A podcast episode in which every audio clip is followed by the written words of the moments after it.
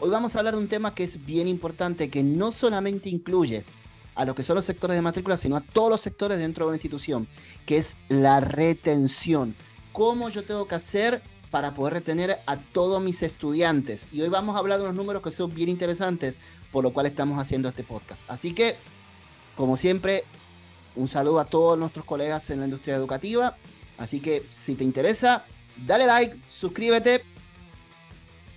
Tocad vuestra campanita vuestra campanita y comparte este contenido con toda la gente que conoces. Así que, como siempre, conversando de ventas comienza ahora. Alola.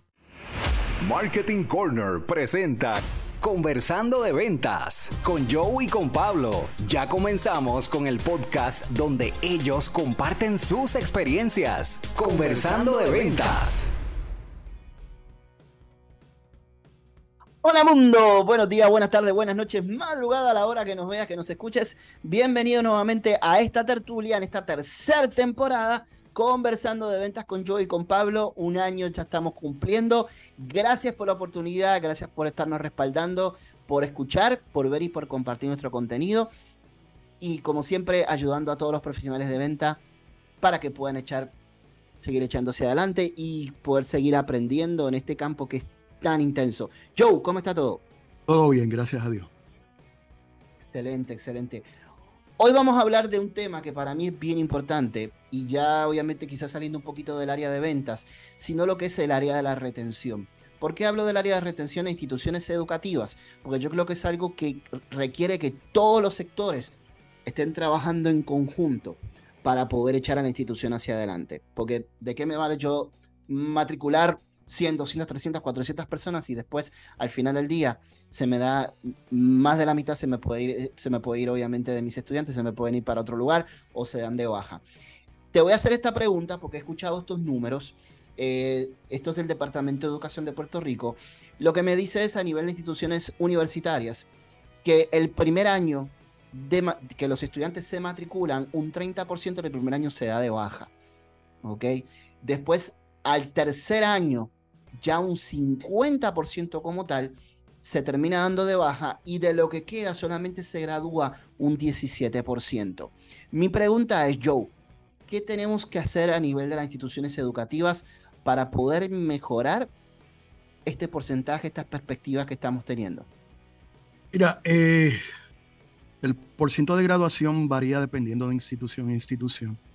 Eh, la, organización reguladora básicamente lo mide en un periodo de cinco años, eh, cuántos se graduaron en el periodo de cinco años, y varía de institución a institución. Pero es un secreto a voces que sobre el 50% de los estudiantes se dan de baja antes del tercer año, por múltiples razones. Eh, pero también es importante eh, que entendamos que la, la experiencia estudiantil es la que determina experiencia estudiantil es la que determina la permanencia dentro de una institución universitaria. Eh, principalmente eh, de aquellos estudiantes que vienen eh, programados. Y como te digo programados es el estudiante que entra directamente de escuela superior y entra de escuela superior no necesariamente porque quiera hacer una carrera universitaria o vocacional, sino porque el sistema ya lo lleva a eso. Ya estuviste en escuela elemental, ya estuviste en escuela intermedia, escuela superior y ahora te toca la universidad. Y como borreguito, tú vas a la universidad.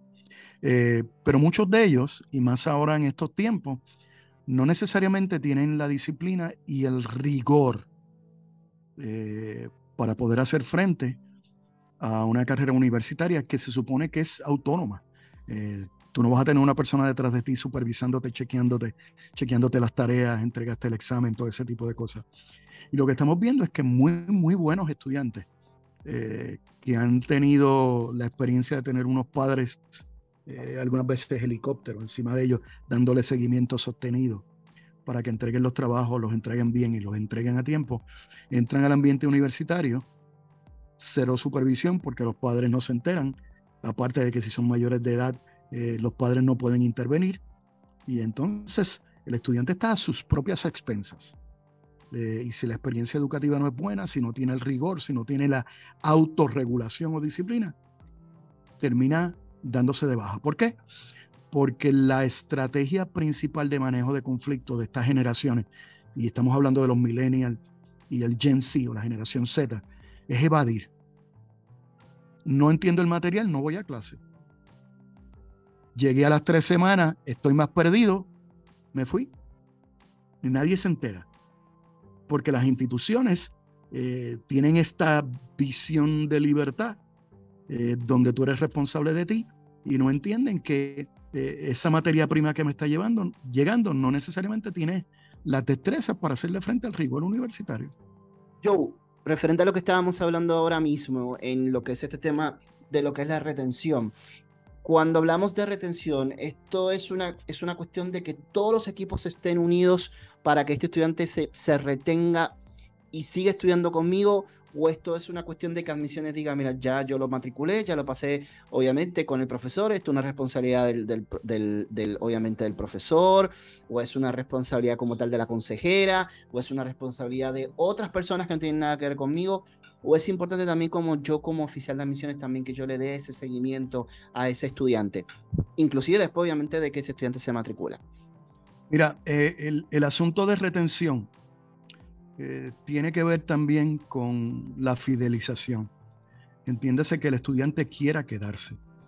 Pero hay momentos que el estudiante está a riesgo, es vulnerable.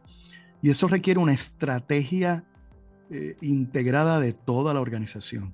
Todos los puntos de contacto con el estudiante, entiéndase el cliente, tienen que estar alineados para poder intervenir de una manera efectiva en los procesos de retención del estudiante. Desde el oficial a cargo de la seguridad del estacionamiento hasta quizás la persona que ayuda en la limpieza del recinto.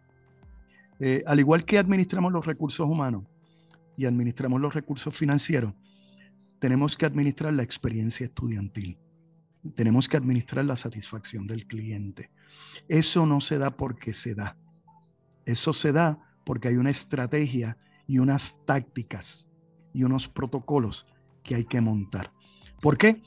Porque las empresas crecen, número uno, generando estudiantes nuevos, reteniendo estudiantes, haciendo que los estudiantes se matriculen en otros cursos, rescatando a aquellos estudiantes que se perdieron y haciendo que mis estudiantes se conviertan en mi mejor herramienta de mercadeo, que me den referidos, que hablen bien de mí, que den buenos reviews.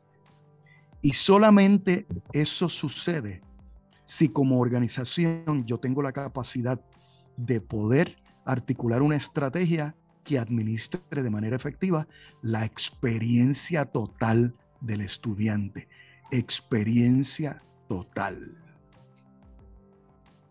Te pregunto, eh, ¿qué tan complicado puede ser yo incluir a la facultad dentro de todas las obligaciones que tiene la facultad?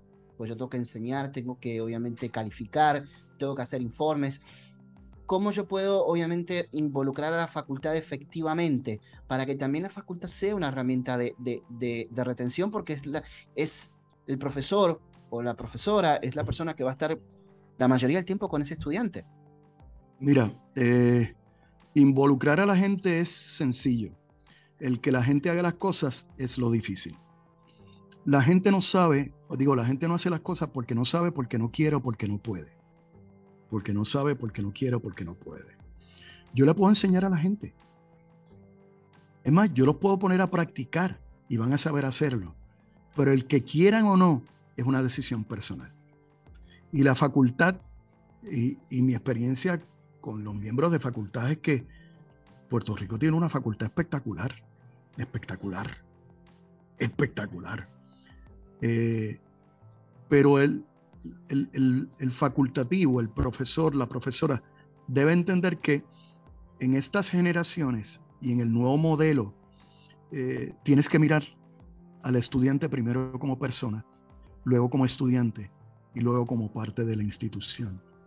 Porque a veces hay una interrelación eh, bidimensional. A veces lo tienes que tratar como estudiante, pero a veces lo tienes que tratar como persona. Si la persona no está cómoda, se va como estudiante. Si el estudiante no está cómodo, se va el estudiante y se va la persona. Excelente. Em, otra pregunta que te hago como tal. Em, es importante, y voy a volver a repetir esto, va a sonar quizá un poquito redundante, cómo yo logro una comunicación efectiva entre todos los sectores. Y por lo menos me, me ha sido mi experiencia, muchas veces hay sectores, como lo que son los sectores de adquisición de matrícula, que, y muchas veces los sectores obviamente de, de, consejería y los sectores de facultad que están separados de todo esto. Y, y estoy hablando de esto porque obviamente nosotros quizás somos la, la primera cara que ese estudiante ve. ¿Cómo podemos eh, aprender a tener una comunicación efectiva entre tanto el sector de admisiones con el sector, por ejemplo, retención, para que ese, ese, estudiante se pueda quedar con nosotros? Mira, lo primero es que tienen que haber unas, unas reglas bien intencionadas al comenzar el juego. Lo que yo llamo las reglas de terreno. Las reglas de terreno. Eh, si yo estoy jugando fútbol y tú eres defensor y yo te paso de camino al gol y me pasan la bola adelantada, eh, ¿cómo se canta esa jugada? Eh, posición adelantada. posición adelantada. ¿Estamos claros? Tenemos que tener claras las reglas de juego. Y la regla de juego es que nuestra función es educar, transformar las vidas de nuestros estudiantes por medio de una educación orientada al empleo o al empresarismo. Y eso requiere retenerlo. Y cada sector tiene que, hacer su parte. Eh, y tiene que haber un grupo, un equipo que se encargue de coordinar una gestión unificada. ¿Qué hay que hacer para que se comuniquen? Mira, eh, con mucho respeto lo que voy a decir, lo digo con la mejor de las intenciones, a veces hay que evangelizar, hay que llevar las buenas nuevas continuamente, hay que comunicar y comunicar y comunicar y comunicar, porque cuando tú buscas las competencias de una persona, las competencias son cuatro cosas. Número uno, conocimiento. Yo te puedo enseñar la importancia de la retención. Número dos es la destreza, la aplicación del conocimiento. Yo te puedo enseñar a cómo aplicar las relaciones interpersonales para intervenir con un estudiante a riesgo. Tercero, es la actitud. La actitud es una predisposición para evaluar algo como positivo o negativo. Si tú tienes una actitud de que yo me fajé, y si yo me fajé, ellos se tienen que fajar. Y si tú tienes una actitud de que ellos son vagos y que los cargue otro, yo no puedo cambiar eso. Y su, tu conducta, que es el cuarto componente, es consistente con tu actitud. Y generalmente la conducta es consistente con la actitud. Es muy poco lo que yo puedo hacer. Al final del día, yo tengo que asegurarme como jerarca de la organización de tener una facultad no solamente comprometida con las clases, con la educación, sino con el estudiante. Y acuérdate que la palabra compromiso tiene truco. Quiere decir sacrificio personal. Quiere decir que yo voy a hacer sacrificios personales, voy a dar la milla extra, voy a dar lo que no me di. Porque en esos estudiantes está el futuro de mi país. Pero sí, he visto profesores con unas credenciales espectaculares. Pero están echados para atrás. Yo me fajé, Ellos se tienen que fajar. Yo no le voy a regalar la nota. No es regalarle la nota. Es no ser piedra de tropiezo. Tú puedes ser facilitador o piedra de tropiezo. Y la diferencia la escoges tú. Facilitador o piedra de tropiezo. Otras instituciones yo he visto que dicen, no, porque yo tengo un sector de retención que se encarga de eso. No va a funcionar. si no hay un protocolo definido para todo el mundo, si no trabajamos en manada, si no estamos apretaditos todos con la misma orientación, eh, un grupo no va a poder, porque todos los sectores en empresas educativas que son altamente mecanicistas y jerárquicas se autoprotegen. Hay un hay un pacto de no agresión, yo no me meto en tu lado, tú no te metes en el mío, yo no señalo tus cosas malas, tú no señalas las mías. Y hasta que no haya una transparencia total e intención de mejorar, no va a pasar.